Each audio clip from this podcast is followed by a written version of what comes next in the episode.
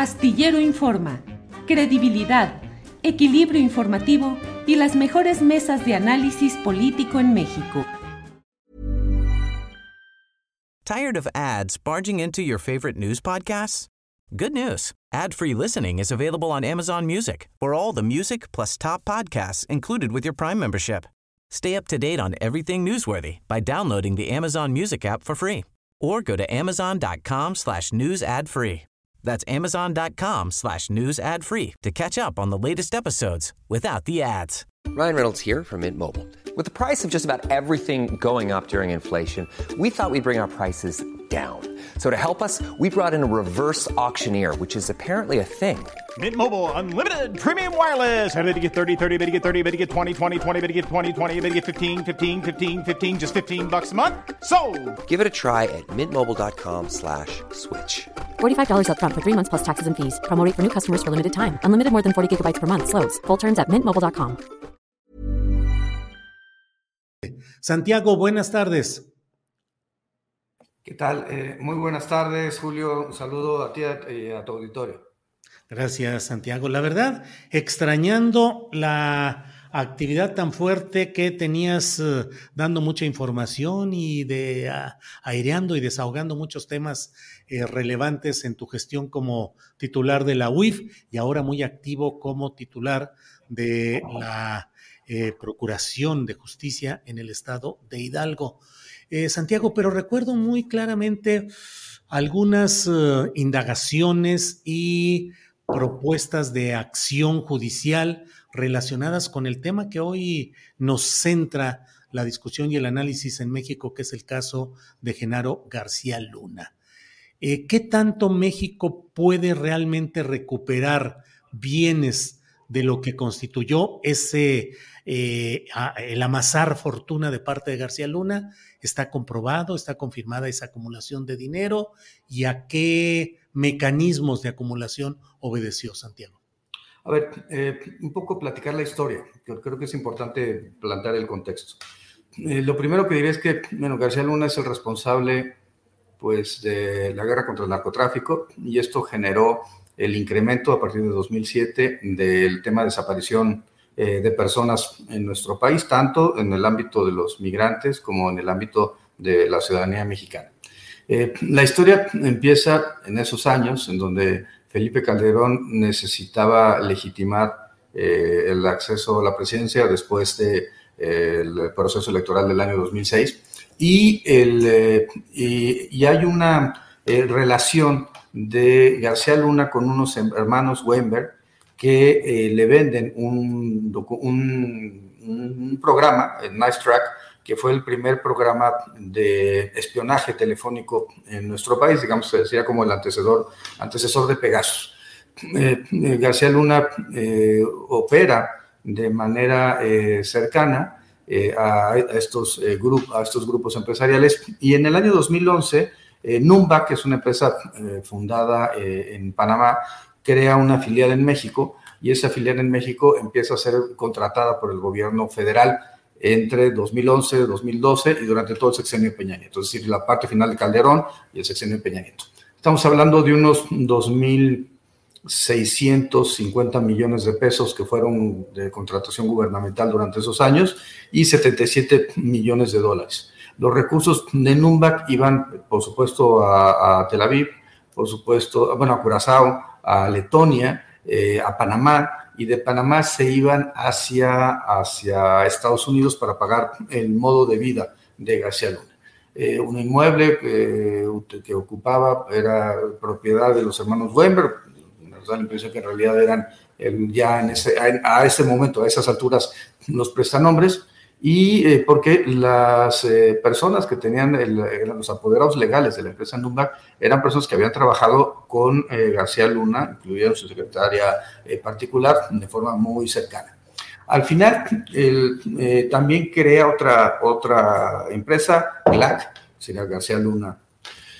Y en esta empresa, en donde su esposa y su hermana tenían carácter de accionistas, eh, es contratada por el gobierno de Miguel Ángel Mancera para hacer un diagnóstico sobre una fiscalía de la entonces Procuraduría General de Justicia de la Ciudad de México y eh, le pagan 32 millones de pesos.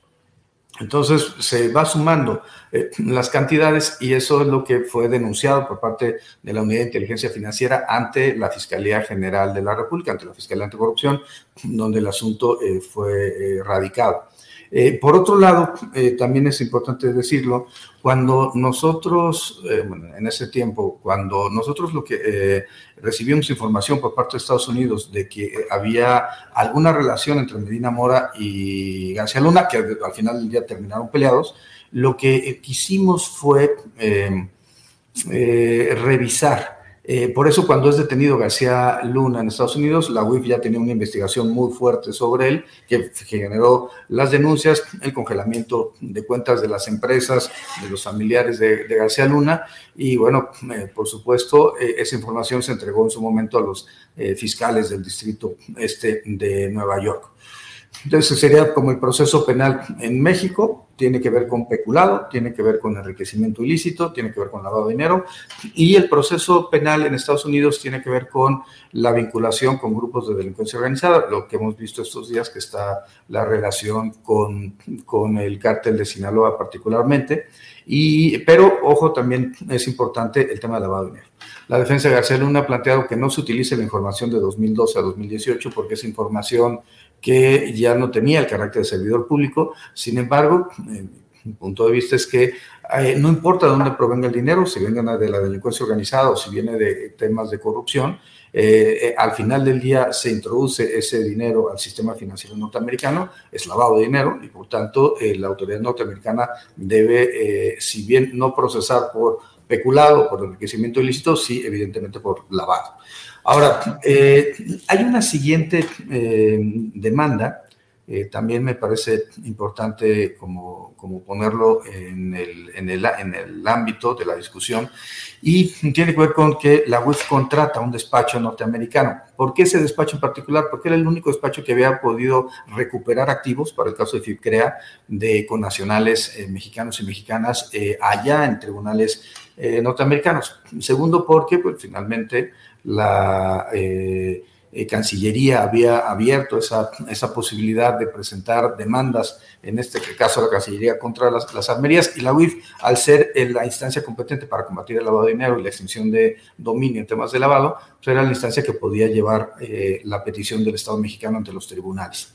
Se planteó ante el Tribunal de Florida y ahí el despacho contratado y las autoridades norteamericanas hicieron el cálculo de que habría por lo menos unos 250 millones de dólares que se hubieran eh, movilizado por parte de, García Luna en Estados Unidos. 250 millones más los 130 y tantos, los 200 millones, un poco más que había eh, generado la contratación gubernamental, ya nos daba una cantidad eh, respetable. y esto pues, fue una eh, demanda que eh, la defensa de García Luna intentó eh, borrar a partir de un procedimiento que se llama la motion to dismiss.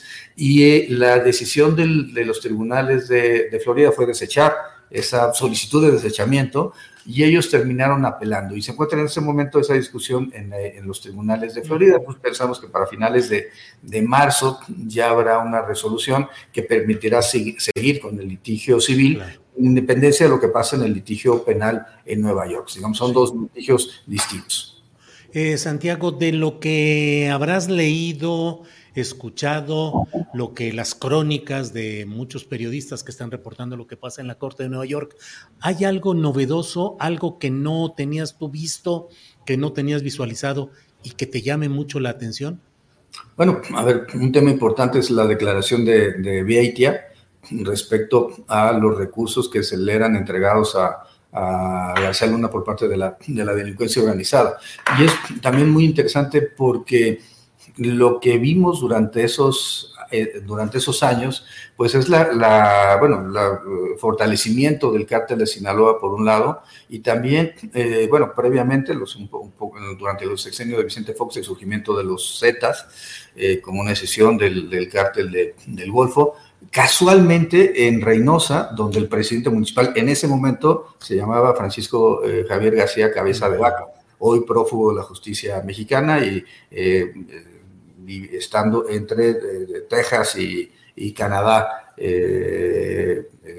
digamos, para sustraerse de la acción de la justicia mexicana. Eh, a mí me, llama la, me llama la atención el, el flujo de recursos, por eso planteó el presidente que estaríamos hablando de unos 700 millones de dólares, porque lo que nosotros habíamos logrado localizar tenía que ver más bien, insisto, con el enriquecimiento eh, ilícito y esos 400 millones de dólares, un poco más pero eh, el recurso proveniente de la delincuencia organizada pues, también eh, parece ser que fue, digamos, el modus operandi de García Luna.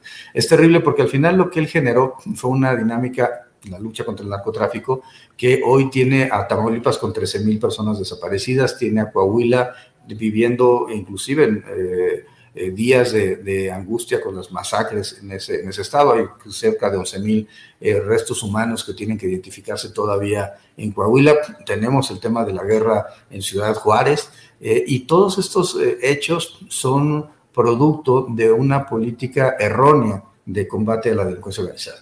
En vez de estar combatiendo, ¿por qué? ¿Qué fue lo que hicieron? Combatir al sicariato, combatir al narcomenudeo, pero se, se separa el narcomenudeo de la delincuencia organizada, que es competencia federal, y por otro lado, no se combaten las estructuras jurídicas, es decir, las personas morales, las, eh, eh, eh, los fideicomisos, no se combatieron, no, hubo, ustedes pueden, se puede ver, ni siquiera había esta facultad de congelamiento de cuentas de la UIF durante el sexenio Calderón, es algo que no les interesaba no se combatió la estructura financiera, no se combatió la corrupción política que les daba asilo, particularmente a nivel municipal, pero también habría que pensarlo en el ámbito estatal. Nuevamente, Cabeza de Vaca es un referente respecto a lo que no se debe hacer.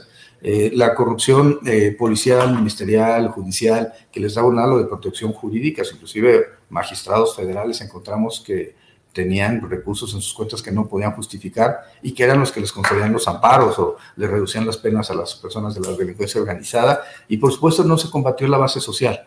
La base social solamente puede combatirse como se está haciendo en este momento con inversión, eh, recursos, trabajo y por supuesto con programas de naturaleza social. Solamente me gustaría eh, referir respecto a la, de, a, la de, a la demanda civil que los abogados que defendían, eh, que defienden el caso en Florida, eh, el despacho eh, opera en México, presentaron una denuncia contra mí por eh, ejercicio individuo de atribuciones, señalando que no tenía yo competencia para poder suscribir ese contrato. Era un contrato, tengo que decirlo, a cuota litis, eso significa que al Estado mexicano no le iba a costar un peso, se le iba a pagar al despacho de lo que se recupere de los activos de García Luna y por, un lado, y por otro lado, era eh, pues, evidentemente en ejercicio de las atribuciones de la Unidad de Inteligencia Financiera y además con aprobación del Consejo de Seguridad. Eh, además de haberse visto con el presidente en su momento y con, con, el, con el, canciller y con el secretario de, de, Hacienda, porque pensamos que lo prioritario pues, era la recuperación de esos activos, sea de delincuencia organizada o sea de, de corrupción, que eh, García Luna extrajo del Estado mexicano tanto en el sexenio de Felipe Calderón como el de Enrique eh, Peña eh, Nieto. Eh, y, creo que eso es un paso importante que se ha dado en la administración del presidente López Obrador, de, pensar, tomarse este, el combate a las estructuras financieras en, en serio y bueno, y sobre todo buscar la recuperación de activos, que es lo que hoy estamos planteando en Hidalgo con el gobernador Julio Menchaca para lo que se ha conocido públicamente como la estafa siniestra. Tired of ads barging into your favorite news podcasts? Good news. Ad-free listening is available on Amazon Music for all the music plus top podcasts included with your Prime membership. Stay up to date on everything newsworthy by downloading the Amazon Music app for free or go to amazon.com slash news ad free. That's amazon.com slash news ad free to catch up on the latest episodes without the ads. Millions of people have lost weight with personalized plans from Noom like Evan, who can't stand salads and still lost 50 pounds. Salads, generally, for most people, are the easy button, right? For me, that wasn't an option. I never really was a salad guy. That's just not who I am. But Noom worked for me. Get your personalized plan today at Noom.com. Real Noom user compensated to provide their story. In four weeks, the typical Noom user can expect to lose one to two pounds per week. Individual results may vary. Bien, eh, Santiago, dentro de lo que se ha estado ventilando allá en Nueva York, ha tenido mucho impacto lo relacionado con este señalamiento de un eh, aportación, una publicidad específica, 25 millones de pesos mensuales, se dijo, para un diario, el Universal. Pero en lo general, Santiago, te quiero preguntar, eh, en las indagaciones del Estado mexicano a través de la UIF durante tu administración, ¿encontraste signos de irregularidades en ingresos y egresos de cuentas de directivos de medios de comunicación, de medios de comunicación como tales, de columnistas, de periodistas relevantes?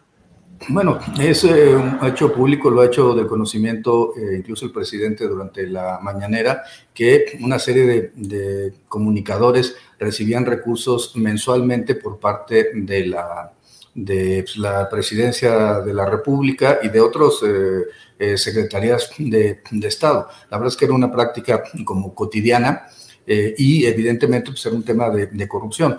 Eh, el asunto es que ante la inmadurez de Enrique Peña Nieto, hoy seguimos hablando de sus temas sentimentales, eh, los que hablan de él, la, forma de poder posicionar su gobierno fue a partir de la compra de los espacios publicitarios y se tenían un nivel de, de, ejercicio del gasto en materia de comunicación social particularmente, particularmente grande. En el tema de García Luna, García Luna sí, operaba eh, recursos eh, eh, financieros, y eso también hay que decirlo, para su imagen personal. Y entonces se pagaba a los distintos medios de comunicación para el posicionamiento de su imagen como un superpolicía eh, cuando pues en realidad lo que estábamos viendo pues, era un proceso de degradación de, la, de los mecanismos para poder generar seguridad pública en el país. No solamente eso, se contrataron, eh, ya hice mención de Nice Track, pero también aviones no tripulados, eh, drones, se generó, se generó un, proceso realmente de, de, de gasto de contratación gubernamental eh, que al final del día terminó beneficiando a los cercanos a García Luna. Y eh, eh, yo estoy convencido que en un sistema presidencial como el mexicano, y no digo por otras cuestiones, sino porque la constitución mexicana establece un sistema presidencial, ese es nuestro sistema, a partir de, pues, en realidad,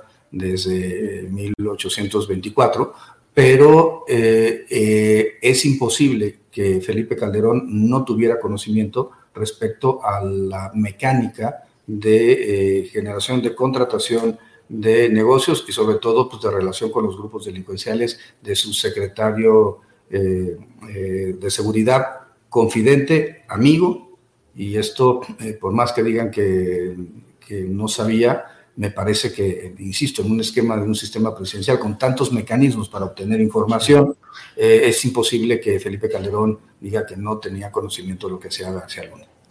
Santiago, eh, permíteme regresar un poquito a este tema de los periodistas. Una cosa son los convenios de publicidad registrados contablemente, con el pago de sus impuestos, y otra cosa son los ingresos que puede tener de una manera irregular o no suficientemente demostrada su legitimidad, eh, directivos, eh, personajes del periodismo nacional. Entonces, te pregunto, más allá de los convenios de publicidad formales, hubo indicios de que por debajo de la mesa pudiese haber entrega de dinero que no tenía ese carácter de convenio de publicidad fiscalmente registrado a favor de dueños de medios de comunicación o de periodistas relevantes? No, sí, y hay inclusive casos de, personas que, familiares de los propios eh, medios de, comunicación, que nosotros veíamos eh, los pagos que se han recibido, sobre todo, insisto, en el sexenio de Enrique eh, Peña Nieto. Eh, que fue el, ámbito en el que nosotros estuvimos haciendo la investigación. Honestamente, no quisimos hacer una revisión de todos los medios de comunicación porque que se iba a tomar como si fuera un ataque a la libertad de expresión por parte del presidente López Obrador, cuando él había planteado que había que proteger la libertad de expresión y que era importante que hubiera un debate público y fuerte eh, en los mismos términos que se vivió durante el maderismo. Inclusive el presidente López Obrador utilizaba, el, digamos, ese símil de la época del maderismo, donde los medios fueron pues, particularmente eh, mordaces y, crueles, inclusive con la figura del presidente Madero. En, el, eh, en lo que sí pudimos ver es que hubo una serie de pues, periodistas que fueron investigados en la época de Enrique Peña Nieto por parte de la UIF. En esta lista de los maléficos como la encontramos el archivo. Nunca encontramos la información, es decir, se llevaron la información respecto a, este, a estas personas que fueron investigadas.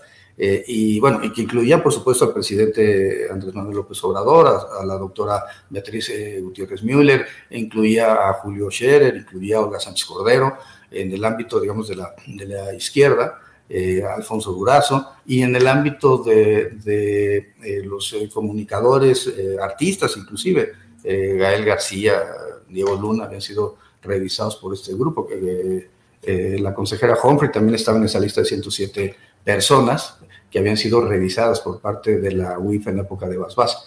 Eh, eh, pero eh, también por, ese prurito consideramos que, digamos, no había, no había una, una tema, pero los casos que llegamos a detectar, por supuesto, fueron hechos del conocimiento pues, de las autoridades competentes, particularmente en la Ciudad de México, donde había flujos bastante irregulares, no solamente en los temas de la alcaldía, hoy alcaldía Benito Juárez, sino en la propia administración de Miguel Ángel Mancera los casos de Luis Serna o de Miguel Ángel eh, Vázquez, entre otros, eran, son casos eh, conocidos de cómo eh, incluso llegaban a regalar hasta casas a los, las colaboradoras o colaboradores de, de Mancera, lo cual pues, me parece evidentemente un exceso en cualquier, desde cualquier perspectiva. Santiago, hay muchas eh, preguntas de parte de quienes siguen este programa. Joeca dice, pregúntale qué pasa con la orden de aprehensión de Anaya, puede regresar. Otras personas preguntan qué, en qué quedó lo, lo, de la luz del mundo. Otras personas preguntan que qué pasó con el licenciado que hacía fraudes en Hidalgo, que ya detuvo. Saludos desde Pachuca. Eh, ¿Cómo va todo esto? El tema que quieras abordar. Bueno, en, el tema de Ricardo Anaya, el, eh, antes de la entrada del presidente López Obrador, en noviembre del año 2018, hubo un acuerdo reparatorio con él eh, para efecto de que pagara una determinada cantidad en la entonces Procuraduría General de la República a cambio de la extinción de la acción penal un, tema de reparación del daño. El asunto es que incumplieron las eh, personas que formaban parte de ese acuerdo reparatorio con el pago y por tanto pues, se revocó ese acuerdo reparatorio y la orden de aprehensión eh, que se dictó, no en la, que se emitió no en la época del presidente López Obrador, sino en la época de Enrique Peña Nieto, estaba vigente. Respecto al tema de Hidalgo, eh, eh, respecto al tema de, Hidalgo, efectivamente hubo eh, un personaje ligado a Murillo Cara que se dedicó a defraudar a las personas. Tenemos un caso de 114 millones, tenemos otro caso de 39 millones, tenemos otro caso de 24 millones, otro caso de 7 millones, en donde terminaban a partir de que la falsificación de documentos, falsificaba sentencias del Poder Judicial de la Federación, del Poder Judicial local, documentos del SAT, documentos de la UIF, y se los entregaba a sus clientes eh, diciendo que ya había acabado con el, con el asunto. Eh, y por eso les exigía determinados este, eh, pagos, incluso garantías o contragarantías. realmente era increíble el nivel de, de impunidad, por un lado, y por otro lado, el, ah, incluso llegaban a simular audiencias a partir de, Zoom eh, con, los poderes, con el Poder Judicial, eh, disfrazaban a alguien de juez, este, disfrazaban a las, personas como ministerios públicos y entonces grababan y hacían, hacían ver a los clientes como si realmente eso estuviera ocurriendo en realidad. Eh, la persona ya está vinculada a proceso por dos de los primeros casos, tenemos nueve en total. Eh, está preventiva eh, justificada. Y, bueno, la verdad es que es un tema de eso, de impunidad. Murillo Karam eh, generó este grupo de personas en, Hidalgo que se, acostumbraron a que nadie los iba a tocar porque nadie iba a tocar a Murillo Karam. Y bueno, pues el resultado es que no entendieron qué significaba la cuarta transformación en materia de justicia. Santiago, te agradezco mucho la posibilidad de platicar sobre todos estos temas. Eh, estaremos atentos a lo que suceda. En muchos otros, eh, estás en un estado donde la las complicidades y las historias creo que son bastante complicadas. Estuviste en lo nacional, pero ahora en este estado creo que es un microcosmos igualmente complicado y difícil. Yo te agradezco la oportunidad de platicar a reserva de lo que desees agregar. No, al contrario, muchísimas gracias por la, por la oportunidad y estemos en, en contacto. Gracias, Santiago. Hasta pronto. Gracias. Tired of ads barging into your favorite news podcasts? Good news. Ad-free listening is available on Amazon Music for all the music plus top podcasts included with your Prime membership. Stay up to date on everything newsworthy by downloading the Amazon Music app for free or go to amazon.com slash news ad free. That's amazon.com slash news ad free to catch up on the latest episodes without the ads. ¿No te encantaría tener 100 dólares extra en tu bolsillo? Haz que un experto bilingüe de TurboTax declare tus impuestos para el 31 de marzo y obtén 100 dólares de vuelta al instante. Porque no importa cuáles hayan sido tus logros del año pasado, TurboTax hace que cuenten. Obtén 100 dólares de vuelta y tus impuestos con 100% de precisión. Solo con Intuit TurboTax. Debes declarar para el 31 de marzo. Crédito solo aplicable al costo de la presentación federal con TurboTax Full Service. Oferta sujeta a cambios o cancelación en cualquier momento. Para que te enteres del próximo noticiero, suscríbete y dale follow en Apple, Spotify, Amazon Music, Google o donde sea que escuches podcast. Te invitamos a visitar nuestra página julioastillero.com.